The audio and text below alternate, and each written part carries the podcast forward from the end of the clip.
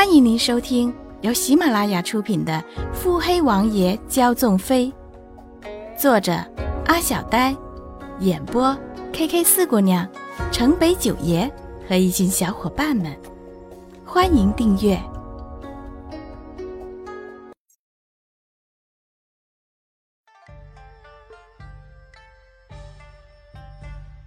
第一百一十六集。穆景宽抬眸看看天色，嗯，似乎应该回去了。按着原路走，便撞上了出来寻自己的洛云珏。欢儿回了。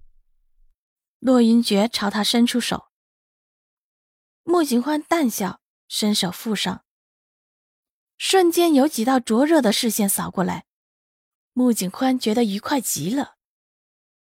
回程途中。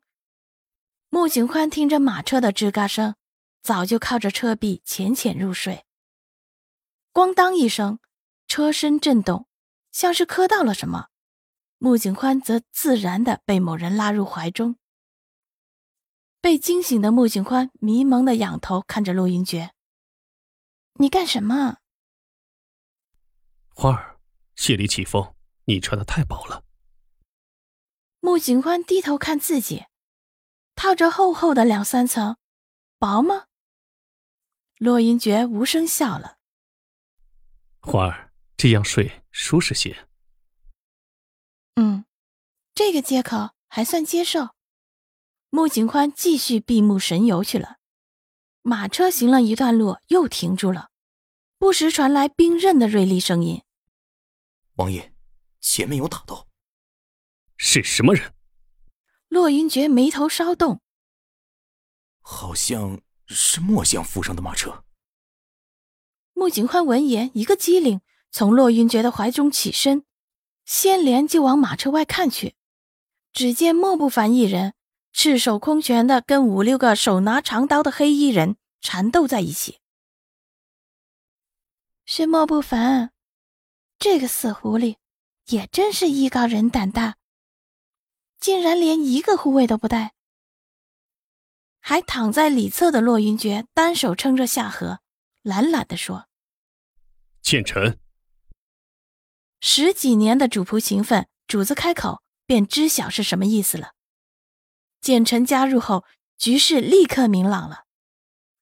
收拾了几个黑衣人之后，莫不凡看了眼王府的马车上，穆景宽早已跳下了车，立在一旁。这些是什么人？莫不凡随意的环视一圈，倒得横七竖八的黑衣人。寻错仇的人。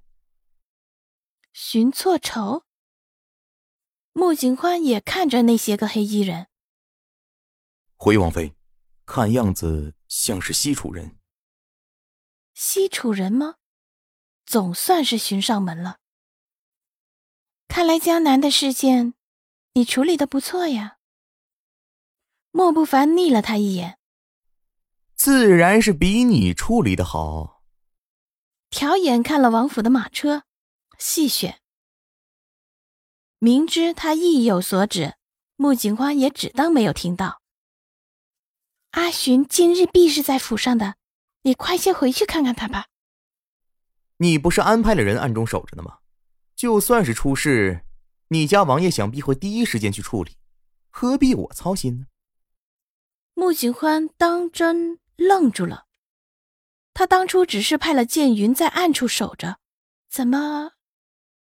回头看着马车内依旧慵懒的洛云珏，垂脸回眸瞪了莫不凡一眼。莫不凡没羞没耻的笑了，替我谢过你家王爷了。俯身到穆景欢的耳侧，笑得暧昧。穆景欢见他这般模样，甩袖转身便走，回了马车，避开眼不看他。景欢替阿寻多谢王爷。洛云珏将他拽进自己的怀里。呃，王妃以身相许，北王自然该好好表现。穆景欢有些不自然。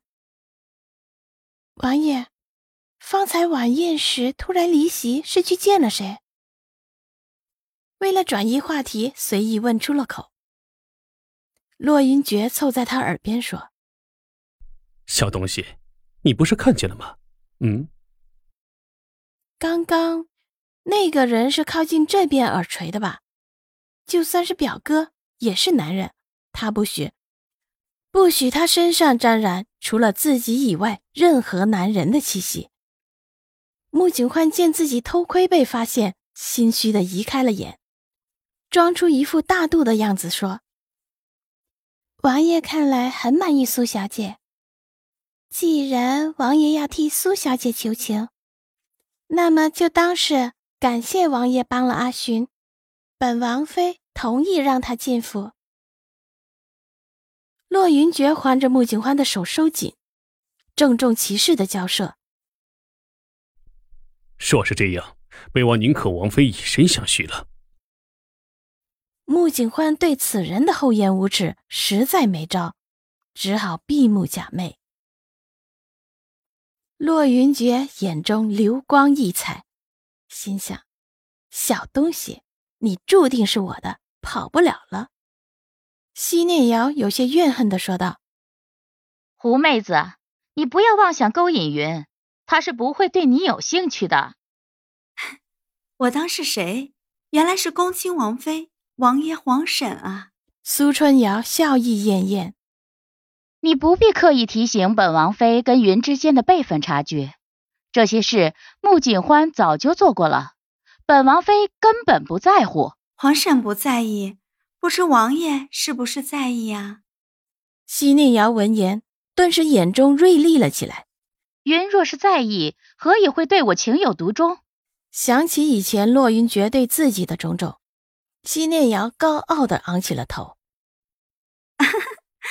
可是王爷若是对皇婶情有独钟，何以现如今这瑞王妃的位子不是皇婶的？啪的一声，给了苏春瑶一个耳光。你是什么东西，也配叫我皇婶？哼！苏春瑶非但没有惧怕，眼中闪过狠厉，冷笑的瞪着西念瑶。现在不是，很快便会是了。到时候，还希望恭亲王妃不要嫉妒我与王爷恩爱才是。他捂着脸，不理会怒火中烧的西念瑶，转身便走了。本集已播讲完毕。